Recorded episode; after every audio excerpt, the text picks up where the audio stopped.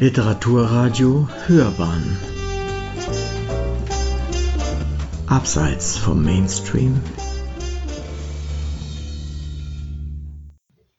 Herzlich willkommen zur Buchpremiere von Die letzte Geliebte.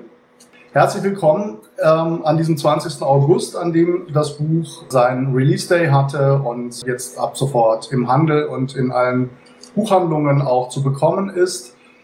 Die letzte Geliebte, Hollywood 1923, Hardy Engels dritter Fall, mit dieser wunderschönen Gestaltung wieder, ist der dritte Band meiner Reihe von historischen Krimis, die im Hollywood der Stummfilmzeit spielen und die ähm, immer authentische Mordfälle und Skandale behandeln. Das habe ich mir mit Absicht so rausgesucht, damit ich als Autor etwas habe, an dem entlang ich erzählen kann, an dem entlang ich auch recherchieren kann und wo ich einfach hoffe, dass eine gewisse Authentizität in das Ganze reinkommt. Dieses Buch hier behandelt nun den Fall, der im Jahr 1923 akut ist. Ich werde gleich mehr zur Reihe erzählen, auch die beiden anderen Bücher mal äh, vorstellen, bevor wir dann in einer Mischung aus Lesestellen und äh, aus einem aus Erzählungen, die ich praktisch über die Entstehung äh, des Buches und auch der ganzen Reihe, über meinen Werdegang und über die Hintergründe, die in diesem Band hier zum Tragen kommen, auch erzählen werde. Und ich hoffe, das wird recht kurzweilig. Ich beginne mal mit der ersten Lesestelle, um diese Geschichte hier etwas vorzustellen. Ich lese vielleicht sogar mal als allererstes vor, was hier auf dem Buchrücken immer sehr schön auch in äh, Goldschrift steht. Hollywood in den Roaring Twenties, der Aufstieg des Ku Klux Klan und eine Verschwörung, die in die höchsten politischen Kreise reicht. Das ist mal ganz schlank umrissen, das, was in diesem Buch äh, euch erwartet. Ich beginne jetzt mal den Prolog zu lesen. Das ist ein relativ kurzer Prolog. Meine Bücher haben meistens einen. Und ich stelle dem Ganzen auch voraus, die Mottoi, die Mottos, die ich als Zitate euch dann für diese Lesestrecke mitgebe, die hier auch mit abgedruckt sind. Sie lauten, Amerika ist wahrhaftig ein großer Schmelztiegel. Wenn man ihn zum Kochen bringt, steigt der ganze Abschaum nach oben. Jim Jarmusch, Down by Law. Wenn du durch die Hölle gehst, Geh immer weiter. Aphorismus von unbekannter Herkunft. Prolog. Ich liebe es, wenn im Kinosaal das Licht langsam ausgeht, die Spannung im Dunkel, bevor die ersten Bilder auf der Leinwand zu flimmern beginnen. Bilder, die alles nur Denkbare zeigen können. Einen beliebten Filmkomiker, eine blendenschöne Frau, ein lachendes Kind, eine spektakuläre Automobilverfolgungsjagd mitsamt Unfall oder einen Händedruck zwischen bekannten Politikern in der Wochenschau. Es kann eine packende Spielfilmszene sein oder ein Ereignis, das wirklich geschehen ist. Solche Bilder können auch ein Verbrechen dokumentieren, das uns schockiert, wie es keine Filmhandlung vermag. Die Qualen eines gefolterten Opfers, seine stummen Schreie, einen blutigen Schädel, grässliche Verbrennungen, den Moment des Sterbens, seelenlos klotzende Augen, vielleicht sogar den Triumph der Täter und ihre Gesichter, lose aneinandergereiht, willkürlich, zufällig und doch einen schrecklichen Zusammenhang ergebend. Wer diese Bilder einmal gesehen hat, wird sie nie wieder vergessen. Er wird nachts von ihnen träumen und plötzlich schreiend hochfahren. 1923 war ein Jahr, in dem in Hollywood um die tausend Filme gedreht wurden, die meisten für die Leinwände der boomenden Kinopaläste und ein großes Publikum. Drei davon jedoch waren auf besondere Weise entstanden. Es handelte sich um geheime Aufnahmen und sie lieferten mir den Schlüssel zu einer Reihe von Morden, die Auflösung meines damaligen Falles. Aber ich musste einen weiten und gefährlichen Weg beschreiten, um sie an mich zu bringen und sehen zu können. Alle drei, auch den letzten, bis ich die ganze Wahrheit kannte. In diesem Jahr starb neben vielen anderen Menschen der größte Star Hollywoods und einige Zeit später auch der amtierende Präsident der Vereinigten Staaten unter dubiosen Umständen. Bis heute kursieren wilde Gerüchte darüber, wie er zu Tode kam. Man erzählt sich jede Menge baren Unsinn. aber ich weiß ja, was damals geschehen ist. Ich wollte, ich wüsste es nicht. Andererseits wäre ich sonst niemals ein so guter Koch geworden. Lassen Sie mich Ihnen die Geschichte erzählen. Das ist der Prolog, der eine Art Teaser für den Inhalt von diesem 656 Seiten langen Buch abgibt. Es ist der dritte Band der Reihe. Es erzählt fortlaufend, allerdings so, dass man jeden einzelnen Band äh, ohne Spoiler und auch ohne Vorwissen äh, für sich genommen lesen kann. Das heißt, Sie können auch mit diesem dritten Band anfangen und dann danach die anderen Bände lesen. Es sind in sich abgeschlossene Kriminalfälle und trotzdem, und das ist eine gewisse Kunst, die ich hoffentlich hinbekommen habe, ähm, ist es so, dass man natürlich eine fortlaufende Geschichte auch dieser Figuren hat, äh, von denen er handelt. Die Hauptfigur dieser Buchreihe ist der deutsche Privatdetektiv Hardy Engel. Er ist in Hollywood etabliert zu diesem Zeitpunkt. Er ist äh, ursprünglich im Kaiserreich äh, Soldat gewesen im Ersten Weltkrieg. Er war in den Schützengräben. Er hat dort eine schlimme Zeit miterlebt, wie man sich denken kann, hat danach sein Leben geändert und hat sich gesagt, ich fange ganz neu an. Er war ursprünglich auch Polizist. Er ist nach Amerika emigriert und wollte in Hollywood Schauspieler werden. Äh, das hat nicht so richtig geklappt und das erfährt man im ersten Buch. Der Mann, der nicht mitspielt, das ist 2018 erschienen, Hollywood 1921. In diesem Buch rutscht er praktisch auch überhaupt in die Tätigkeit als Privatdetektiv erst hinein. Diese Geschichte behandelt einen äh, tatsächlichen Skandal, der der größte Sexskandal der Stummfilmzeit ist, der sogenannte Fatty Arbuckle-Skandal ein großer, dicker Komiker, der in der Prohibitionszeit, in der wir uns hier natürlich auch befinden, eine große Party gefeiert hat. Äh, er war zu diesem Zeitpunkt prominenter als Charlie Chaplin oder Buster Keaton, den er entdeckt hat. Auf dieser Party ist dann ein Starlet zu Tode gekommen, angeblich mit einer Flasche vergewaltigt worden und daran gestorben.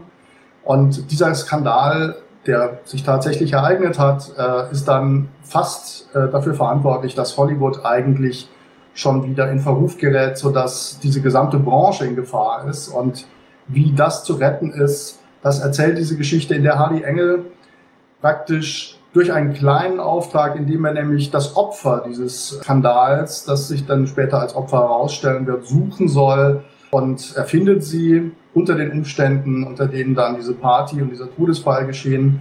Und so rutscht er dann in diesen Riesenskandal rein und das wird dann äh, nachher ziemlich tragisch. Wir haben bei dieser Geschichte äh, sofort, als das Buch rauskam, 2018 war das, Vergleiche gehabt zum Weinstein-Skandal, der ist ausgebrochen 2017, da war das Buch bereits gedruckt. Das heißt, es gibt immer wieder aktuelle Bezüge bei meinen Büchern, die ich gar nicht unbedingt beabsichtigt oder gesucht habe, sondern ich erzähle einfach die Fälle von damals und Parallelen ergeben sich sowohl was das Filmgeschäft, Sexskandale, aber auch Polizskandale betrifft, dann eigentlich fast von selber. Es kam dann im letzten Jahr das zweite Buch der Reihe dazu, der blutrote Teppich, Hollywood 1922 der behandelt einen Mordfall, der ebenfalls authentisch ist und bis heute unaufgeklärt ist. Ein Regisseur ist erschossen worden und es gibt unglaublich viele Spekulationen. Es ist ein legendärer Mordfall. William Desmond Taylor hieß der Mann. Er war so eine Art Steven Spielberg seiner Zeit, also sehr populär und es war insofern schon wieder der nächste Skandal, der für großes Aufsehen gesorgt hat.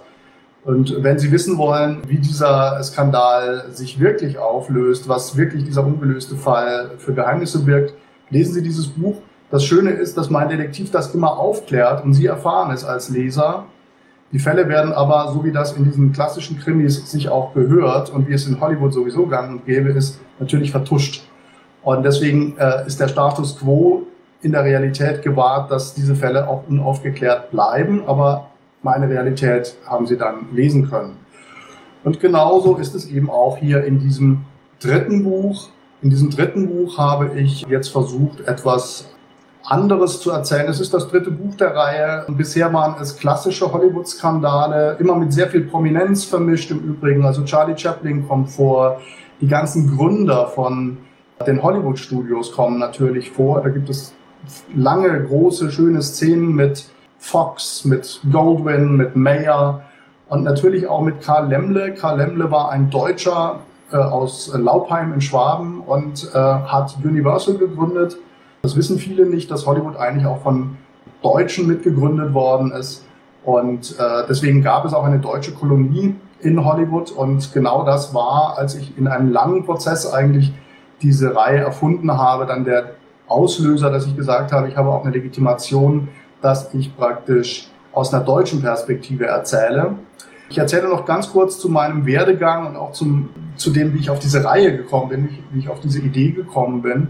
Ich habe äh, zunächst mal immer schon geschrieben, so wie fast jeder Autor das irgendwann dann mal von sich erzählt. Äh, aber es ist wirklich so, ich habe schon mit 10 was geschrieben, ich auch mit 16 dann schon sehr ernsthaft angefangen, Sachen zu schreiben. Ich habe dann mit Theaterstücken angefangen. Als ich 22 war, ist ein Theaterstück uraufgeführt worden bei einem ziemlich wichtigen Wettbewerb hier in München, bei dem Tancred Dorst in der Jury saß. Äh, andere Autoren, die bei diesem Wettbewerb uraufgeführt wurden, sind heute auch sehr bekannt. Äh, das ist Friedrich Arni gewesen und Jakob Arjuni. Also zwei äh, Kollegen, die dann sehr viel früher auf den Trichter gekommen sind, dass man ja Krimis schreiben könnte. Ich bin da sehr viel später drauf gekommen, wobei ich lustigerweise schon zu dieser Zeit, das war in den 80er Jahren tatsächlich, eine Skizze gemacht habe, einen Romananfang noch von Hand damals geschrieben habe. Und das war ein Romananfang mit einem Privatdetektiv in Hollywood, der eigentlich ein gescheiterter Schauspieler ist. Und das ist die Keimzelle dieses ganzen Unternehmens hier. Ich habe dann aber eben Theaterstücke geschrieben, bin dann Drehbuchautor geworden. Dann hat es mich zur Harald Schmidt Show verschlagen. Das wissen relativ viele.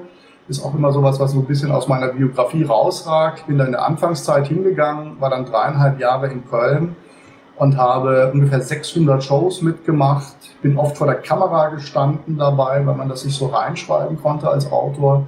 Und ich habe das sehr gerne gemacht und es hat natürlich, weil es äh, plötzlich ein Riesenerfolg wurde, was sich ganz am Anfang nicht abgezeichnet hat, war es dann plötzlich äh, eine ganz interessante Geschichte, weil ich dann auch als Drehbuchautor, als ich dann gekündigt hatte, ich bin zu Harald Schmidt gegangen und habe gesagt, ich kündige. Das könnte von meinem Helden Hardy Engel sein, der würde sowas auch machen. Andere Leute würden das nicht machen, die äh, würden das Geld weiter kassieren und noch weitere 16 Jahre diese Show mitgemacht haben. Ich habe dann Drehbücher geschrieben, ich habe vor allem Komödien dann geschrieben, da war so ziemlich alles dabei, so von äh, großen Kinokomödien mit hohem Budget äh, bis hin zu Comedy-Shows äh, und äh, TV-Movies, Romantic-Comedies.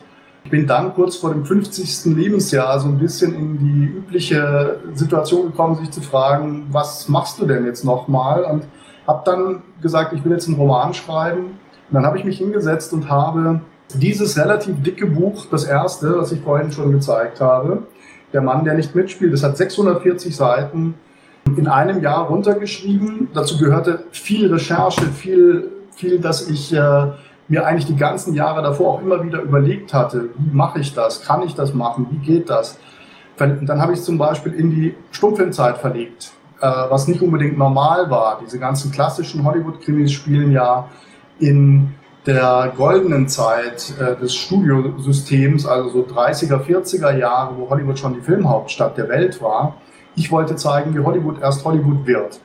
Und als ich das ausbaldowert hatte, habe ich mich hingesetzt, das geschrieben und dann wusste ich aber nicht, ob jemand das haben will. Ich habe es aber einfach so gemacht und diese Bedingungslosigkeit hat, glaube ich, auch geholfen, dass es vielleicht auch äh, ganz interessant geworden ist. Auf jeden Fall habe ich es dann relativ schnell an eine Agentur und an einen Verlag verkaufen können. Kiepenheuer und Witsch, in dem auch die Romane von Volker Kutscher erschienen sind, also eine historische Krimireihe, auf der Babylon Berlin nun basiert. Und äh, ich wollte zu diesem Verlag dann, und es hat sich genauso gezeigt, dass der Verlag auch erkannt hat, dass das dann was für ihn sein könnte. Ansonsten muss man sagen, dass diese Bücher, die ich hier schreibe, aber doch ziemlich anders sind als die von Volker Kutscher. Sie haben zum Beispiel einen Ich-Erzähler vom Schauplatz und auch so ein bisschen vom Genre her würde ich sagen, ist es nochmal eine Ecke anders, dadurch, dass es in Los Angeles spielt. Ähm, aber es ist eine historische Krimireihe mit dicken Büchern, in denen man eben diese Zeit sehr gut kennenlernt und das ist auch das Ziel gewesen. Wenn wir in diese Geschichte jetzt einsteigen und beginnen zu erzählen. Dieses Buch hier ist der etwas andere Hardy Engel-Fall, weil man beim dritten Band eben dann wirklich sagt, man will auch einen Fall erzählen, der nicht ganz so klassisch ist. Es ist ein klassischer Detektiv, es ist eine klassische, ein klassischer Ansatz, auch ein klassischer Romananfang in diesem Fall, aber es ist vom Fall, der sich dann entwickelt, etwas anders gelagert als die beiden davor. Und in diesem Fall ist es einfach so, dass mir ja auch das Jahr Fälle diktiert. Wenn ich mich dazu entschließe, dass ich echte Fälle behandle, dann ist es natürlich so, dass ich dann gucken muss, was ist 1923 passiert. Im Jahr 1923 übrigens ist, um mal nur ein Beispiel zu nennen, in Deutschland die Inflation sehr groß gewesen. Es gab den Hitlerputsch. Äh, das mal um das Jahr so generell einordnen zu können. In Amerika sah es ein bisschen anders aus, was dort passiert ist. Was Hollywood betrifft, ein markantes Datum, das Hollywood-Sign ist äh, errichtet worden, erst im Jahr 1923. Wie sehr viele wissen, ähm, war es ursprünglich Werbung für einen Immobilienkonzern, der Hollywood Land hieß. Und deswegen stand da auch sehr lange, noch bis in die 40er Jahre hinein, Hollywood Land, obwohl diese Firma dann schon längst pleite war. Und äh, das ist das Jahr, in dem dieses Zeichen zum Beispiel errichtet wird. Das kommt übrigens im Buch auch natürlich vor.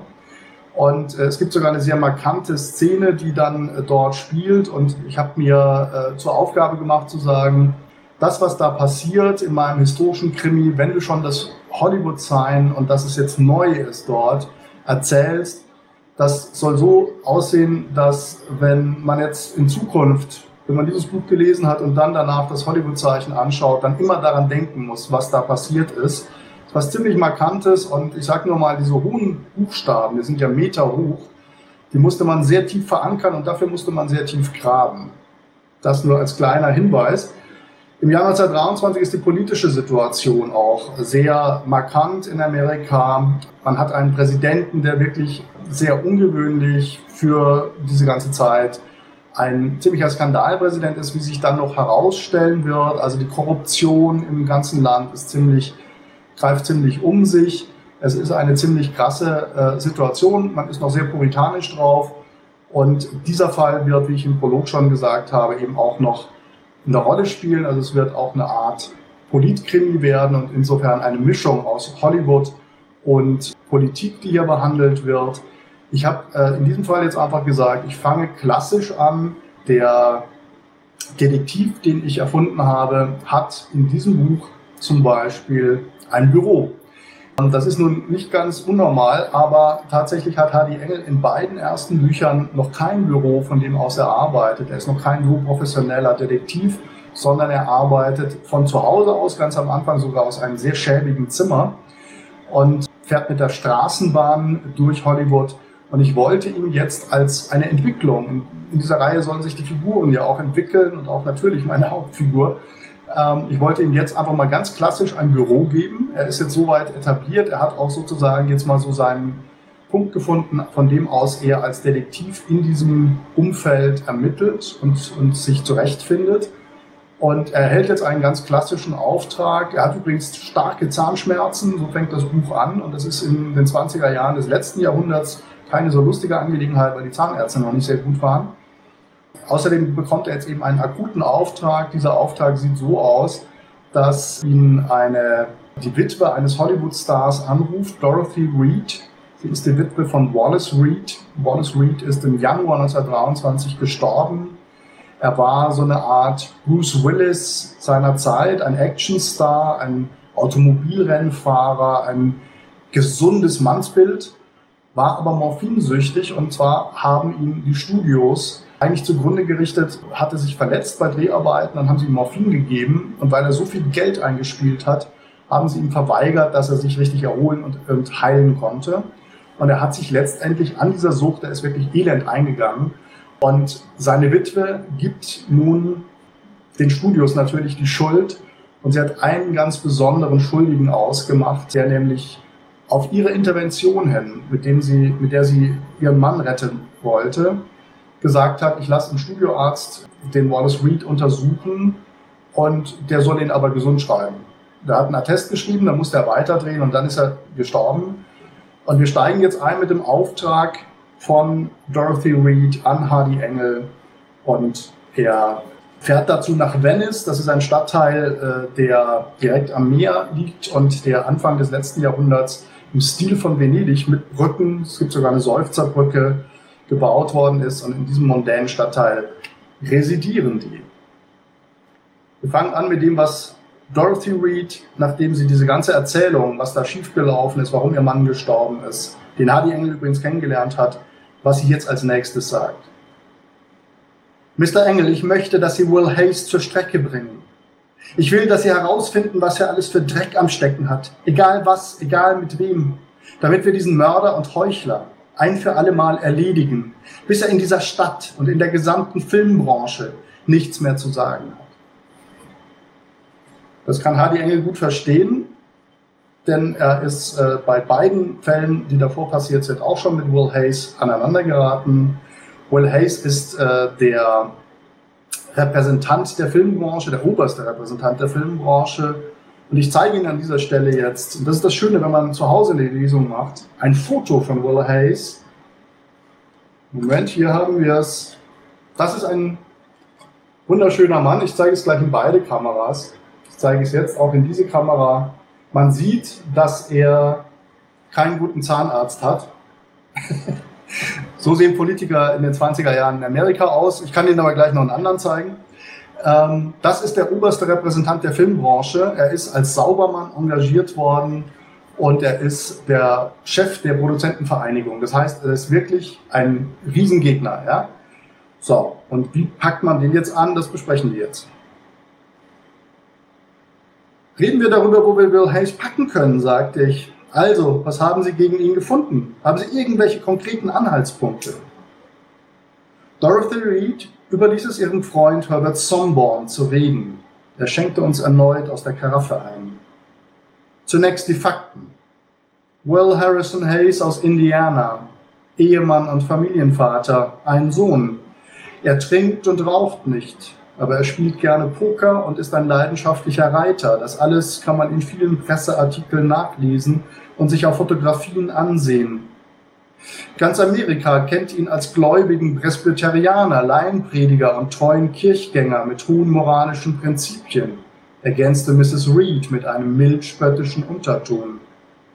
Ja, das ist ein wichtiger Teil seines Images als Saubermann, das ihn in diese Branche gebracht hat, bestätigte ich. Und weiter, unser erster Gedanke war natürlich, äh, vielleicht trinkt er ja doch. Vielleicht tut er auch noch ganz andere Dinge, derer wir ihn überführen können und die diesem Image nicht entsprechen. Hm, so wie ich ihn einschätze, ist er sehr klug und sehr vorsichtig in allem, was er tut, auch und gerade in seinem Privatleben, sagte ich. Er ist schließlich ein erfahrener Washingtoner Schrippenzieher, der ehemalige Vorsitzende der Republikanischen Partei und Wahlkampfmanager der erfolgreichen Kampagne von Präsident Harding, in dessen Regierung er dann Postminister war. Somborn stand wieder auf und ging zu dem großen Fenster. Und genau das war unser zweiter Gedanke. In dieser politischen Vergangenheit hat es bestimmt viele Mauscheleien gegeben, sagte er lauernd, so als hätte er nur auf diese Stichworte gewartet. Bestechung, Korruption, Meineide, was auch immer. Jedenfalls könnte es da tatsächlich interessant werden. Die Politik ist doch noch viel schmutziger als das Filmgeschäft. Das glaube ich kaum, entgegnete ich, nun noch mehr gespannt, was sie in der Hinterhand hatten. Mrs. Reed grinste. Die Frage wäre ja, warum Mr. Hayes seinen schönen Posten als Minister damals nach nur knapp einem Jahr so plötzlich und bereitwillig aufgegeben hat, fragte sie. War es wirklich nur das formidable Angebot der Produzentenvereinigung oder liegen da noch andere Gründe versteckt? Ist das das Konkrete, das Sie meinten? Ein voriger Schmerz durchzuckte meinen rechten Unterkiefer.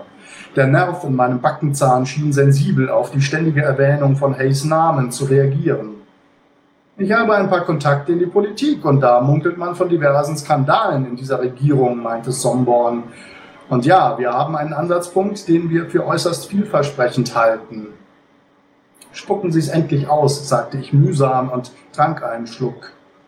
Er betrifft den Ku Klux Klan, stieß er hervor. Beide beobachteten gespannt meine Reaktion. Den Kuh, ich stöhnte auf und musste innehalten. Sie werden ja wohl über ihn Bescheid wissen, auch wenn Sie Deutscher und noch nicht lange in diesem Land sind, oder nicht?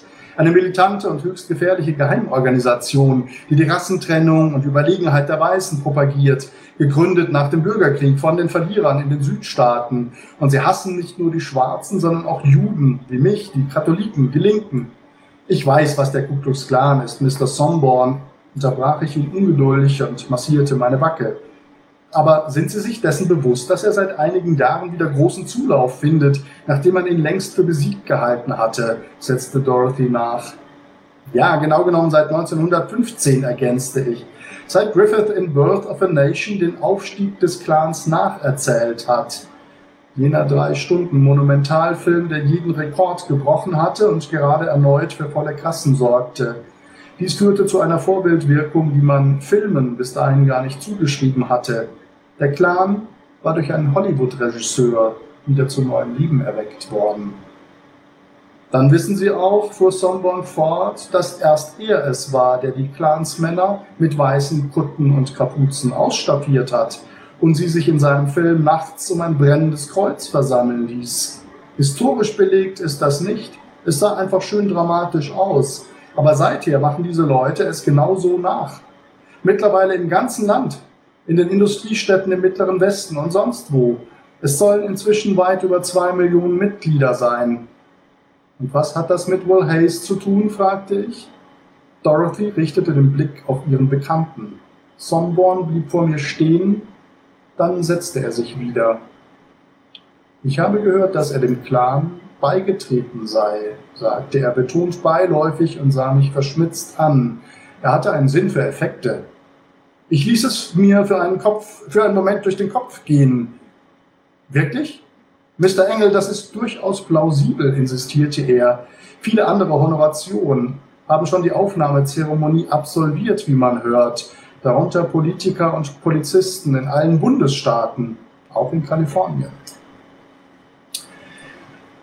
So, da hören wir es. Äh, die Geburt des Ku Klux Klan, tatsächlich etwas, was äh, von Hollywood ausgegangen ist. Die brennenden Kreuze sind zum Beispiel von Griffith einfach in den Film reingenommen worden.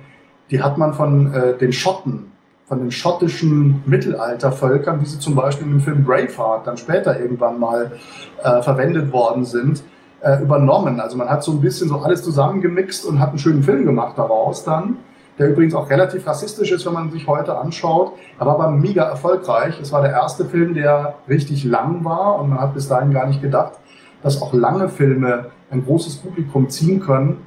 Und dadurch die Popularität ist dann so groß gewesen, dass äh, die Leute eben alles nachgemacht haben, was sie auf einer Leinwand gesehen haben. Und es war in diesem Fall halt einfach dann der Ku Klux Klan. Und plötzlich hat er Millionen Mitglieder. Ähm, und das ist die Aufgabe, neben der Aufgabe, eine Geliebte womöglich zu finden. Etwas, was womöglich den Titel für dieses Buch abgegeben hat. Die Frage ist nur, wessen Geliebte, wer ist diese Geliebte und warum die letzte Geliebte? Also ein paar Spannungspunkte haben wir noch offen gelassen. Hadi Engel auf jeden Fall äh, setzt sich auf diese Spur und ähm, wir äh, können uns im Moment bevor wir zur nächsten Lesestelle kommen und sehen, wie die Geschichte sich weiterentwickelt, ähm, einen kurzen Blick darauf werfen, wie ich eigentlich diese ähm, Bücher recherchiere. Das ist eine Frage, die natürlich oft gestellt wird und auch völlig zu Recht.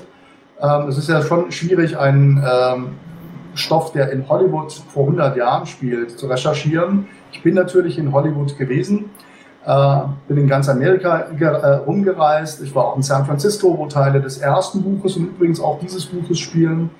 Ähm, dann äh, ist es leider aber so, dass man natürlich ein paar Landmarks dort noch vorfindet, die zu dieser Zeit, äh, wie das Hollywood-Sein zum Beispiel, äh, eine Rolle gespielt haben. Aber viele Dinge findet man natürlich völlig anders vor. Also im Prinzip ist es so, auch wenn man das jetzt verfilmen wollte zum Beispiel, man könnte es nicht in Hollywood drehen, man müsste es irgendwo anders drehen, wo man Hills hat und wo man ein staubiges Dorf hat, was es zu dieser Zeit war. Und ähm, wenn man dort ist, stößt man an gewisse Grenzen. Es war trotzdem interessant, natürlich auch diesen ganzen Glamour irgendwie zu spüren, diese Atmosphäre. Und äh, ich habe dann dort auch in einem wunderschönen Museum äh, recherchiert, äh, das Hollywood Heritage Museum. Das ist direkt am Fuß der Hollywood Bowl das ist eine alte Scheune, in der Paramount den allerersten Film 1913 gedreht hat und die hat man dann ähm, aufgehoben und sogar dann den Standort mehrfach verändert und man hat sie schön präserviert. Da gibt es Historiker, die das machen im Rahmen eines Vereins, den sie haben und zu diesen Leuten habe ich zum Glück Zugang gefunden. Bin damals dorthin gegangen und äh, dieses Museum, weil es von Privatleuten betrieben wird, hat nur samstags und sonntags zwischen 12 und 16 Uhr auf. Das ist ein ziemlich knappes Zeitfenster. Und als ich dort war, das war der einzige Tag, an dem ich konnte, ähm, hatten die gerade eine Vorstandssitzung, sodass das Museum geschlossen war. Und dann habe ich einen Typ kennengelernt, der vor dem Museum, vor dieser Scheune, auf dem äh, Bänkchen saß. Und das war tatsächlich einer der bekanntesten Historiker, der Stummfilmtouren macht, wo er die Leute zu den äh, Straßen führt, wo Charlie Chaplin seine Filme gedreht hat und so weiter. Es war also insofern ein wirklich äh, äh, toll, eine tolle Begegnung und die konnten mir dann alle Fragen beantworten. Die haben mir echt Türen aufgemacht. Das war also sehr wichtig und zum anderen war ich zum Beispiel im Los Angeles Police Museum. Das ist auch nicht unbedingt auf dem touristischen Programm von normalen Touristen. Das ist in einem Polizeirevier aus den 20er Jahren in Highland Park. Und äh, auch dort hat man alles Mögliche auch zu äh, Ermittlungsmethoden von früher. Also es ist wirklich eine äh, äh, tolle ähm, äh, Recherche gewesen, die ich dann dort gemacht habe. Dann ist es natürlich so, dass ich immer die einzelnen Fälle recherchiere aus Büchern. Dazu gibt es eine große, lange Liste ähm, auf meiner Homepage www.christophweigold.com, äh, wo auch alles über Lesungen, über meinen Werdegang, über die nächsten Projekte und so weiter steht. Und äh, diese Recherchebücher sind natürlich sehr wichtig, wenn man jetzt hier solche komplexen Sachen wie den Ku Klux Klan, Sie können sich denken, dass der noch eine Rolle spielen wird und wir werden es in Lesestellen auch noch äh, mitbekommen, ähm, dass man das dann recherchiert, zum Beispiel auch, was für Initiationsriten die hatten, was für Rituale sie hatten, was für Ränge sie hatten. Äh, das ist natürlich eine große Recherche und es war tatsächlich so, das sollte man ja nicht unbedingt glauben, dass es eben im ganzen Land dann auch zu Lynchaktionen gekommen ist und dieses äh, Buch, diese ganze Recherche, zumindest was diesen Teil betraf, hat sich als hochaktuell erwiesen. Ähm, ich habe äh, das damals geschrieben und konzipiert, ähm, als das alles noch nicht so absehbar war. Es ist dann lange auch noch gar nicht so klar gewesen, wann kommt das eigentlich raus. Inzwischen ist klar, es kommt raus im Wahljahr, das auch in Amerika ja gerade ist. Und da ist es richtig aufgehoben, wenn ich das mal sagen darf weil es gibt sofort auch hier, wie in dem Fall des Sexskandals mit dem Weinstein-Skandal, Parallelen, die man äh, aufmachen kann mit dem Präsidenten auch, äh, den ich Ihnen einmal kurz zeige. Ich zeige Ihnen mal den Präsidenten, das wüssten Sie nicht auswendig. Der Präsident damals heißt Warren G. Harding und sieht so aus. Das ist Warren G. Harding, ein Bild von einem Mann, er sieht aus wie ein römischer Senator und er sieht vor allem auch aus, wie man sich den amerikanischen Präsidenten vorstellt. Also zumindest damals. Äh, das war aber auch seine einzige Qualifikation, so in etwa. Und ansonsten gibt es einige Parallelen zur heutigen Realität, die ich jetzt nicht weiter vertiefen möchte. Aber es ist eine ziemlich interessante Sache und ich habe gerade vor kurzem das erste Interview zu diesem Buch gegeben bei B5, dem Radio hier in Bayern und habe da dann auch gesagt, also viel aktueller könnte ein historischer Krimi nicht sein, als äh, dieses Buch jetzt ist. Es ist wirklich, während es dann in der Fertigstellung war, sind dann so Sachen passiert, Gewalt, alles, was in den Nachrichten im Moment ist, die ganze Polarisierung äh, auch der politischen Landschaft, die es immer aktueller machen. Und es war richtig gespenstisch, weil ich teilweise Dinge in meinem Buch habe, die dann in der Realität passiert sind. Und 100 Jahre später hat sich da nicht so wahnsinnig viel geändert. Die Recherche hat aber auch viele andere Dinge umfasst. Umfasst hier natürlich immer die Prohibitionszeit. Hadi Engel hat zum Beispiel einen besten Freund, der schon in beiden anderen Büchern vorkommt, der ein Alkoholschmuggler ist. Er heißt Buck Carpenter und hat das Jail Café in Los Angeles. Das ist ein, eine wirkliche ähm, Prohibitionsbar gewesen, in der Sträflinge in Sträflingskluft also verkleidete Sträflinge, Drinks serviert haben. Und es gibt andere Recherchedetails, die ich mir äh, hier auch rausgenommen habe. In dieser Geschichte hier zum Beispiel betreibt Buck einen Radiosender und das ist eine wahre Geschichte, nur nicht von Buck, der eine fiktive Figur ist. Er hat in diesem Radiosender selbst Sendungen moderiert, dieser Alkoholschmuggler, und hat mit Gedichten, die er vorgelesen hat, in Wahrheit Codes an seine Alkoholschmuggler durchgegeben, wo die Straßensperren sind. Das ist eine Riesengeschichte und ja, solche Sachen sind dann da drin. Dafür musste man sehr viele verschiedene Bücher lesen. Ich habe unter anderem auch die Memoiren des Sohnes von Will Hayes gelesen, der meine zentrale Figur ist, auch für Hardy Engel. Und wir kommen jetzt, wenn wir zur nächsten Lesestelle kommen, zu einer weiteren unglaublich wichtigen Figur in diesem Universum und in dieser Geschichte. Und sie heißt Polly Brandeis. Polly Brandeis ist die Freundin von Hardy Engel. Sie kommt schon im zweiten Buch vor und ich halte auch das nochmal hier hoch. Sie sehen, dass hier eine Frau, gar nicht so leicht, das in die Kamera zu halten, eine Frau abgebildet ist. Das ist jetzt eine Idealisierung sozusagen. Das ist jetzt natürlich nicht ganz genau Polly Brandeis, aber etwa so würde sie aussehen. Sie ist eine junge Regisseurin, ähm, die mit Hardy zusammen in diesem zweiten Buch in den Fall reinrutscht und dann auch gemeinsam mit ihm ermittelt. Und wir werden sie gleich kennenlernen, denn auch in diesem Buch kommt sie wieder vor, macht ihm ziemlich die Hölle heiß. Und das ist die Lesestelle, die ich, ich hoffe, ich greife jetzt das Richtige von diesen drei Büchern. Jawohl, so ist es, ähm, das ich jetzt vorlesen werde.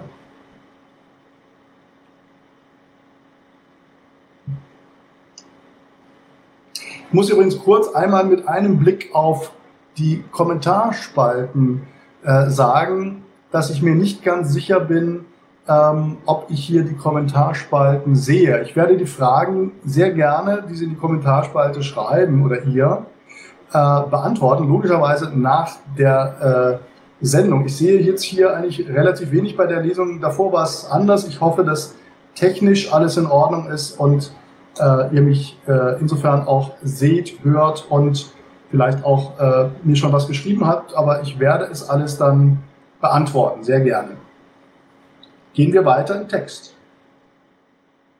Ich fuhr hinüber ans Ende der La Brea Avenue zu dem kleinen Hexenhäuschen direkt am Fuß der Hollywood Hills, das Polly von ihrem Erbe gekauft hatte.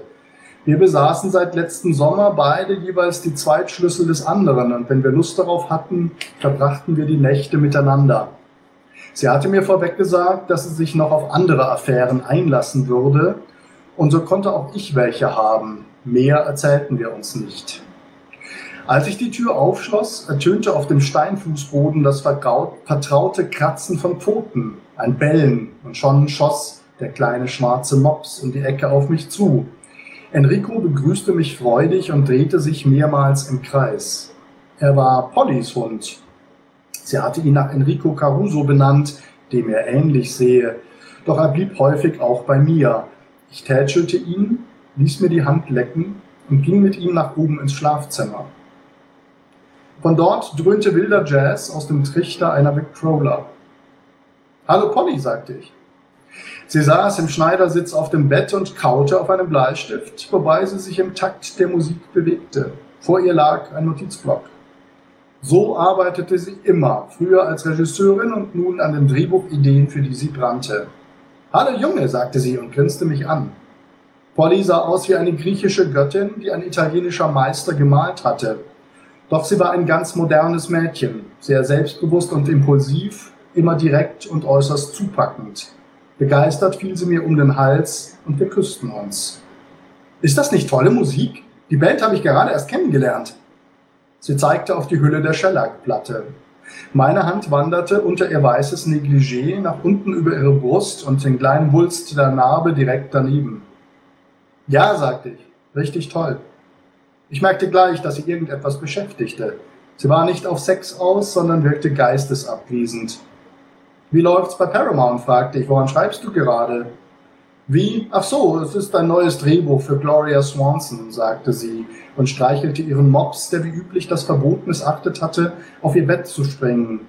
Enrico war mindestens so eigensinnig und stur wie sein Frauchen. Sie will einen ganz neuen Rollentypus ausprobieren. Und du, was machst du gerade? Sie warf sich gekonnt eine Zigarette in den Mund und zündete sie mit der anderen Hand in einer fließenden Bewegung an. Was erzähle ich dir besser nicht, erwiderte ich und hängte meine Hose über einen Bügel. Wir haben doch vereinbart, dass wir das trennen. Natürlich abgesehen von den Fällen, wo du dich dann doch eingemischt hast. Das tat sie durchaus öfter, als mir lieb war, mit ihrer vorpreschenden Art und dem Spaß, den es ihr machte, mitzurätseln.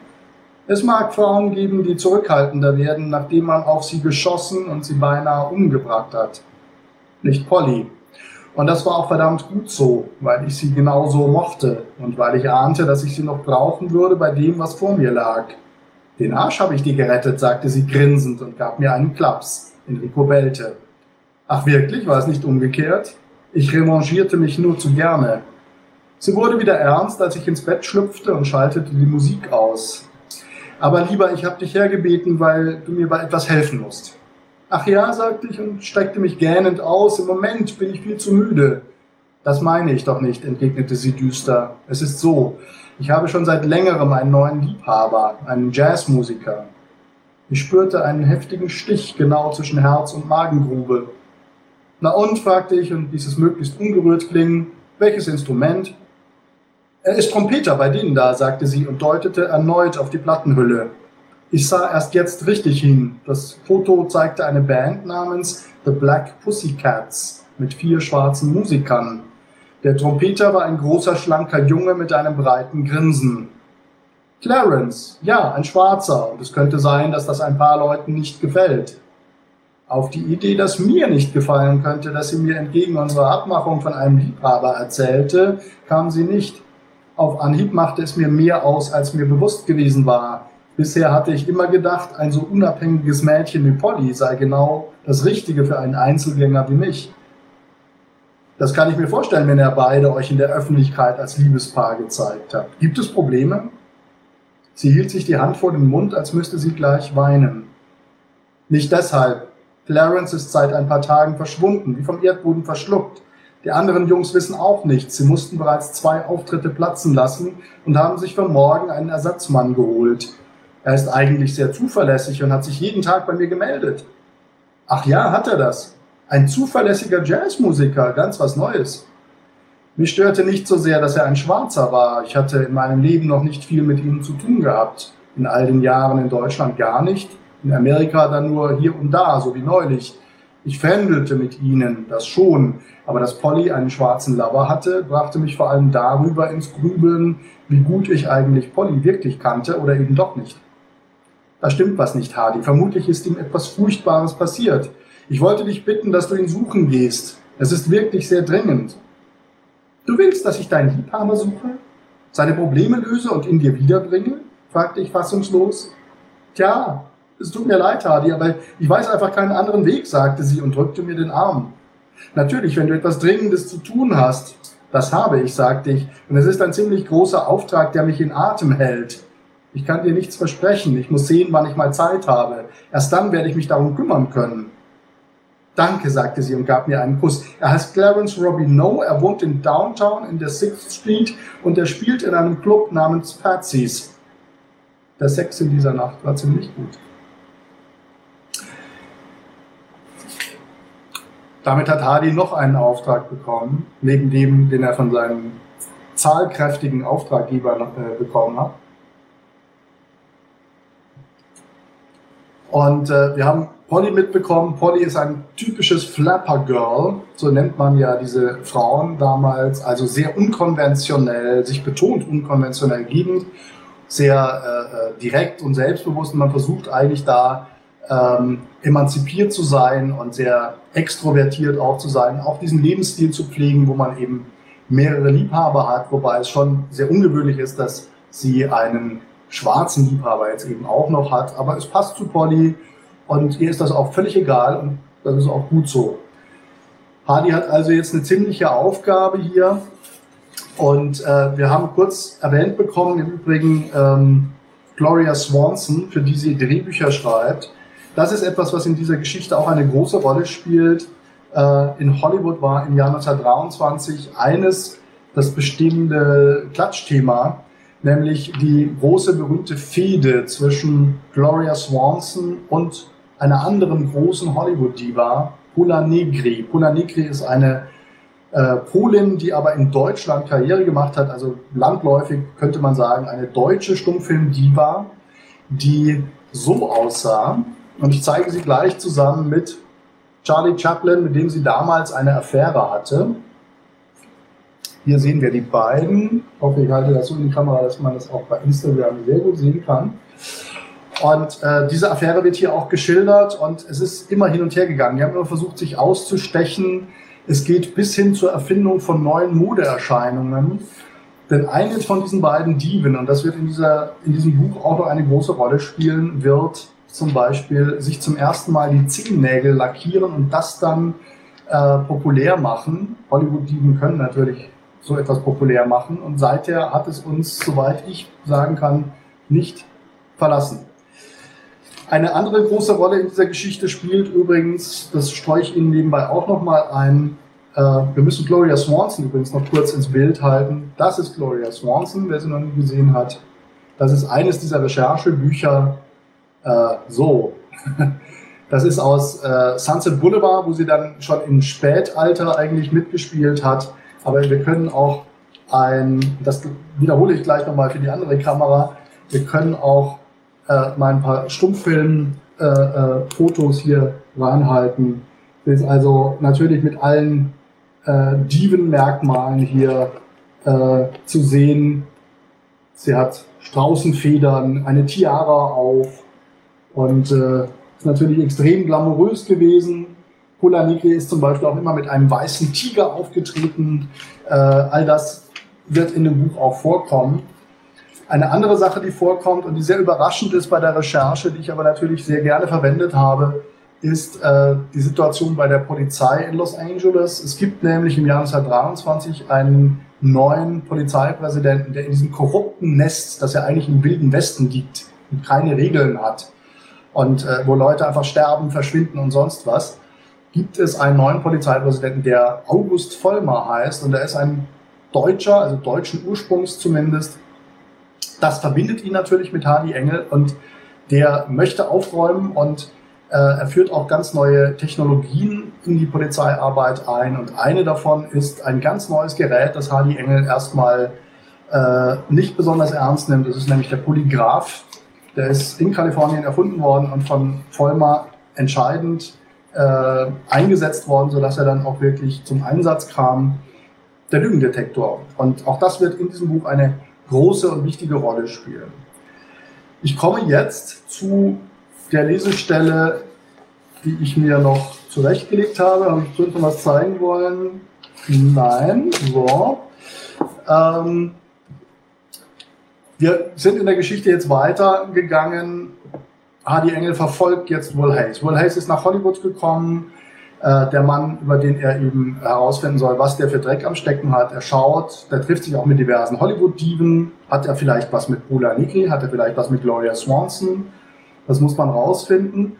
Ähm, erstmal stellt er da nichts fest und dann beobachtet er ihn, da ist viel Arbeit dabei, wo er so ganz klassisch im Automobil gegenüber wartet, was da jetzt passiert und wo der dann hinfährt und ihm folgt. Und äh, er beobachtet ihn aus dem Gebäude gegenüber dann in seinem Büro. Äh, Will Hayes ist übrigens im Beverly Hills Hotel abgestiegen äh, und sehr luxuriös. Und ähm, jetzt beobachtet Hardy ihn und äh, dort tritt plötzlich auf als Besucher von Hayes David Ward Griffith, der Mann, der diesen Film gedreht hat, Birth of a Nation, mit dem der Ku Klux Klan populär geworden ist. Und äh, Hardy kann von drüben ja nur sehen, äh, wie die sich unterhalten. Er kann nicht hören, was sie reden. Äh, David Ward Griffith äh, geht wieder. Danach kommt ein anderer Mann herein, mit dem sich Hardy Engel, äh, mit dem sich äh, Will Hayes von Hardy Engel beobachtet, streitet. Das weckt irgendwie seinen Verdacht. Und er sagt sich, ich folge diesem Mann jetzt und schaue, wo der mich hinführt. Ich weiß nicht, wer er ist, aber irgendwas scheint hier vorzugehen. Und ähm, er folgt ihm im Wagen. Er fährt über die Hollywood Hills, es ist schon Abend. Ähm, er fährt in ein Waldstück hinein und dort äh, hält er an. Hardy Engel folgt ihm und hier lese ich weiter.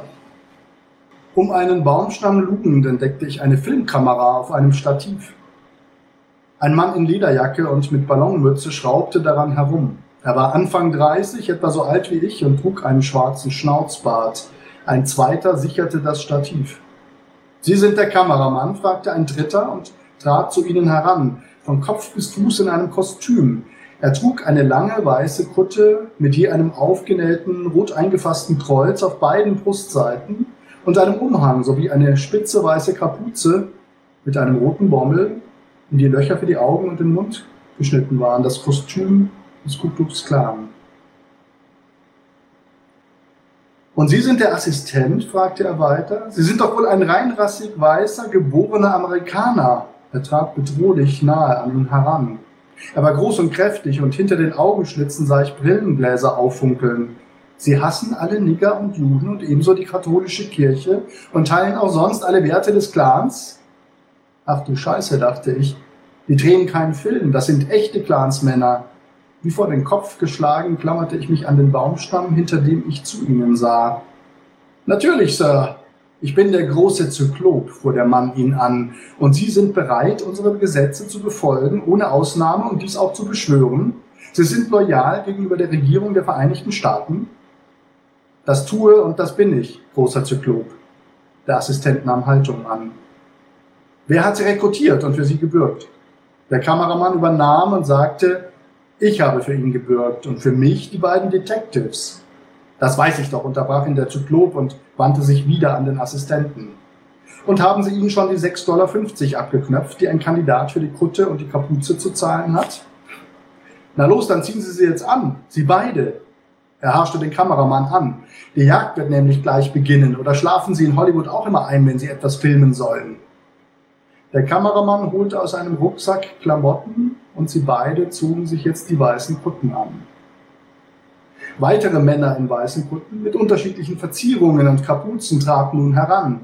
Einer von ihnen entzündete mit einer Fackel ein hohes Holzkreuz, zu dem zwei Baumstämme zusammengebunden worden waren und das sofort lichterloh in Flammen stand. Rund 40 Männer hatten sich in dem Wald um das brennende Kreuz versammelt. Ich war heilfroh, dass ich nicht näher herangegangen war. Alle von ihnen trugen Jagdflinten oder andere Gewehre, manche sogar mehrere. Ich war ungeheuer gespannt, was sie vorhatten. Die Jagd, von der der große Zyklop gesprochen hatte, sollte offenbar ein rituelles Gemeinschaftserlebnis sein und dementsprechend auch gefilmt werden. Zu erkennen war keiner von ihnen. Ich wusste nur, dass Hayes mit jemandem geredet hatte, der mich gleich danach zum Ku Klux Klan von Los Angeles geführt hatte. Nehmen Sie Ihre Kamera und halten Sie sich bereit. Wir lassen alles andere hier liegen, sagte der große Zyklop mit seiner volltonenden Stimme zu den beiden nun verkleideten Kameraleuten. Dann wandte er sich an die anderen. 20 Mann auf den linken Flügel, 20 auf den rechten. Wir treiben das Wild in einer Zangenbewegung vor uns her. Es kommt von dort oben. Er zeigte in den Wald, dorthin, wo ein Anstieg auszumachen war. Die Männer sahen in Richtung des Hügels. Clansmänner, haltet eure Stöcke und Fackeln bereit. Es wird gleich dunkel und dann sieht man diese Nigger bekanntlich nicht mehr so gut. Scheiße, dachte ich. Also los, wir lassen sie jetzt kommen. Der Zyklop steckte eine Trillerpfeife in den Mund und ließ einen durchdringenden Pfiff ertönen, der mich regelrecht erschauern ließ. Die Männer in den weißen Roben jubelten auf und reckten alle den linken Arm in die Höhe. Ich erschauerte noch einmal, noch stärker. Dann gab er das Kommando zum Aufbruch. Wie eine Kette mit weißen Gliedern schoben sich die Männer in den Wald hinein, zwischen den Bäumen hindurch. Bald waren sie verschwunden. Ich hörte sie in der Ferne nun schreien und mit Stöcken gegen die Bäume schlagen. Schnell wagte ich mich weiter und ging zu der Stelle, wo sie gestanden hatten. Mein Blick fiel auf einen Seesack, der halb geöffnet war. Darin schimmerte weiß ein weiteres Kostüm. Ich zog es an und stülpte mir als letztes die Kapuze über den Kopf. Ich musste ihnen unbedingt folgen. Die Dämmerung hatte längst begonnen. Ich lief los in die Richtung, in der sie verschwunden waren. Plötzlich hörte ich Schüsse, dann weitere, ganze Salven. Danach brachen sie wieder ab. Die Jagd hatte begonnen. Es war kaum zu fassen, dass dies wirklich geschah, hier in den kalifornischen Wäldern. Sie konnten nicht mehr weit sein. Das Schlagen der Stöcke gegen die Bäume würde lauter. Es schien nun beinahe von allen Seiten zu kommen. Ich lief schneller, vor Angst und Anstrengung keuchend, raffte dabei die Kutte hoch, damit ich nicht stolperte. Es machte Mühe, durch die ständig verrutschenden Augenschlitze der Kapuze zu sehen, vor allem wenn man nur ein Auge hatte. Ich übersah eine Baumwurzel und taumelte, fing mich an einem Stamm ab. Als ich hochsah, sah ich direkt vor mir auf einer Lichtung einen schwarzen Mann, der von ungefähr einem Dutzend weißer Robenträger eingekreist war. Er war sehr jung und trug zerrissene Kleidung. Es war eindeutig nicht Clarence. Sie hielten ihre Waffen und Stöcke auf ihn gerichtet und kamen immer näher auf ihn zu. Er schnaufte wie ein in die Enge getriebenes Tier. Im nächsten Moment kippte ihm plötzlich einer der Clansmänner von hinten etwas aus einem Metalleimer über Kopf und Körper. Der Schwarze schrie laut und verzweifelt auf. Ein beißender, infernalischer Geruch stieg mir in die Nase. Teer, heißer Teer und verbranntes Fleisch. Die Clansmänner johlten. Die Schreie des Mannes wurden noch lauter, unter unerträglichen Schmerzen ausgestoßen. Er wand sich unter den Griffen seiner Peiniger, die Augen quollen hervor. Dampf stieg zischend von seiner versenkten Haut auf und seine Stimme überschlug sich in Todesangst, furchtbar gellend. Und nun kam ich darauf, woher ich so etwas kannte. Aus den Gräben der Kriegszeit, wenn unsere Truppen den Feind mit den neu entwickelten Flammenwerfern angriffen. Starr vor Schreck stand ich unter ihnen, meine Füße wie fest im Waldboden verwurzelt rechts und links neben mir weitere Clansmänner. Sie sahen höhnisch auf ihr Opfer hinab, das nun unter herzzerreißenden Schreien zusammenbrach, während, aus, während zwei Männer in weißen Roben es mit Hühnerfedern aus Körben überschütteten und bewarfen. Ich hätte selbst schreien mögen, mein Mund war geöffnet, doch kein Ton kam heraus. Plötzlich entdeckte ich seitlich den Kameramann, der sein Gerät aufgebaut und auf das Opfer gerichtet hatte und eifrig kurbelnd damit beschäftigt war, das Geschehen festzuhalten. Der Assistent sicherte mit beiden Händen das Stativ. Der mit Federn übersäte Schwarze wand sich auf dem Boden und schrie noch lauter. Die Verbrennungen waren grauenvoll anzusehen. Am liebsten hätte ich mir die Ohren zugehalten, um die Schreie nicht mehr hören zu müssen. Doch ich war vollkommen unfähig, mich zu rühren, so wie damals in Flandern.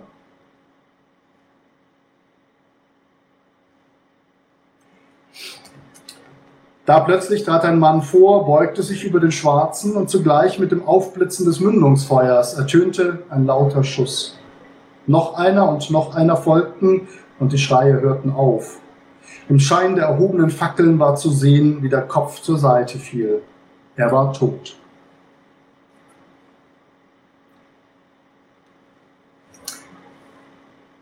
Das kann man ja nicht aushalten, sagte der Mörder. Das war der große Zyklop. Lasst uns den anderen suchen und auch erschießen. Die Clansmänner johlten und richteten ihre Gewehre gen Himmel. Ganze Salven ertönten. Freudenschüsse in die Luft. Hier und da regnete es Aststücke und Blätter. Ich war bereits auf dem Weg an ihnen vorbei. Ich lief den bewaldeten Hügel weiter hinauf. Wenn ich schon für den einen nichts mehr hatte tun können, so wollte ich wenigstens versuchen, den anderen vor ihnen zu finden.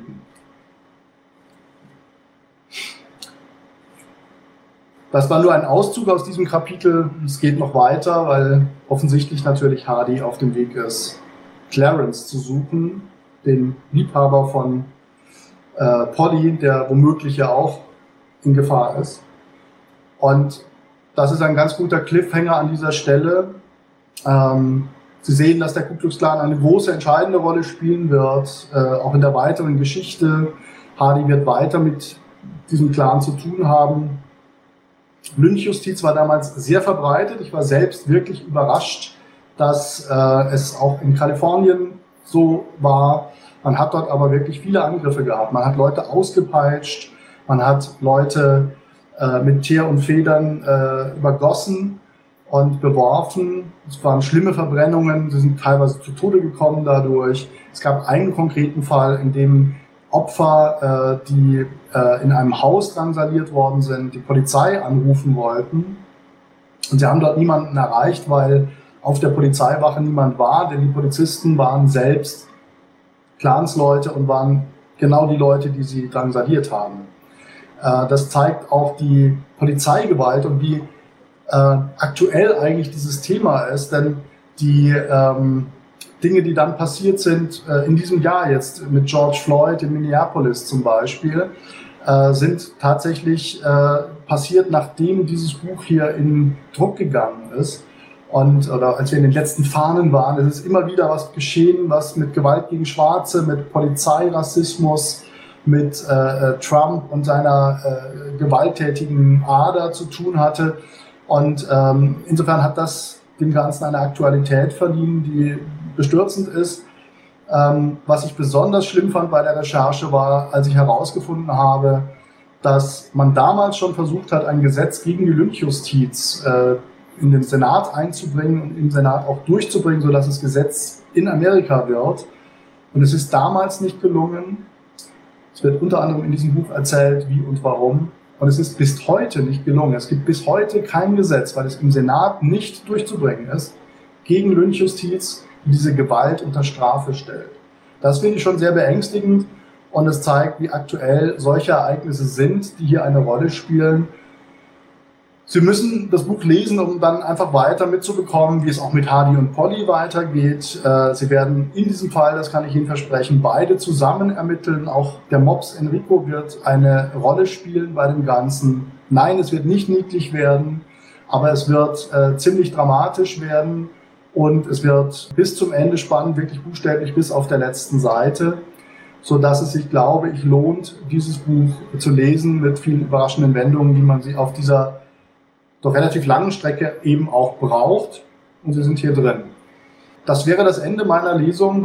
Wir sind nun, ich grüße sehr herzlich. Ich verweise darauf, dass Sie dieses Buch und wenn Sie die anderen noch nicht kennen, auch gerne die anderen Bücher äh, kaufen und lesen sollten und werde in den nächsten Tagen und Wochen auch Lesungen nochmal bekannt geben, die hoffentlich auch noch zahlreicher kommen werden.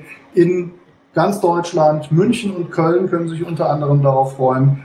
Bedanke mich für die Aufmerksamkeit. Ich hoffe, dass alle Leute das mitbekommen haben. Diese Videos werden auf Instagram und auf Facebook aber auch zum Abruf verfügbar sein und das ist ja auch ganz gut so.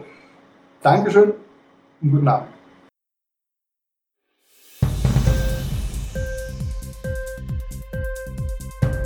Dir die Sendung gefallen? Literatur pur, ja, das sind wir. Natürlich auch als Podcast. Hier kannst du unsere Podcasts hören.